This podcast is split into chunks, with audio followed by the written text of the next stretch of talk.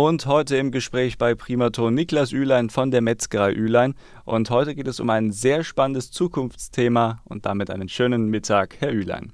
Hallo, schön wieder dabei zu sein. Herr Ülein, heute geht es um das Thema Ausbildung im Fleischerhandwerk und Weiterbildungsmöglichkeiten. Da passt natürlich auch das Stichwort die Zukunft oder sich für die Zukunft vorbereiten. Ähm, auch Nachwuchs generieren ist da, glaube ich, ein ganz passender Begriff.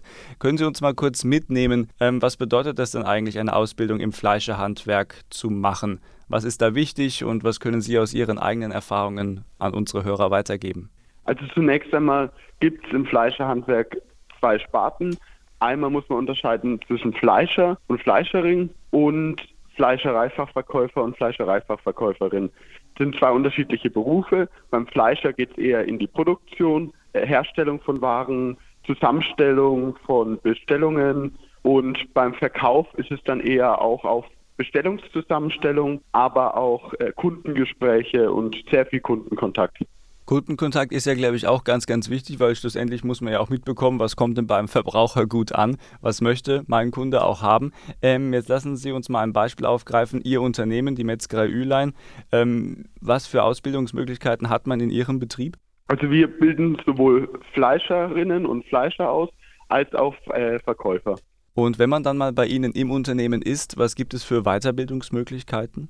Also im Fleischerbereich gibt es natürlich den Meister, wo man anschließend als Geselle anhängen kann. Haben wir momentan auch jemanden im Betrieb, der erst sein Gesellen bei uns gemacht hat und anschließend dann direkt auf Meisterschule gegangen ist, die geht circa drei Monate und jetzt natürlich auch viel mehr Verantwortung hier bei uns in der Firma hat.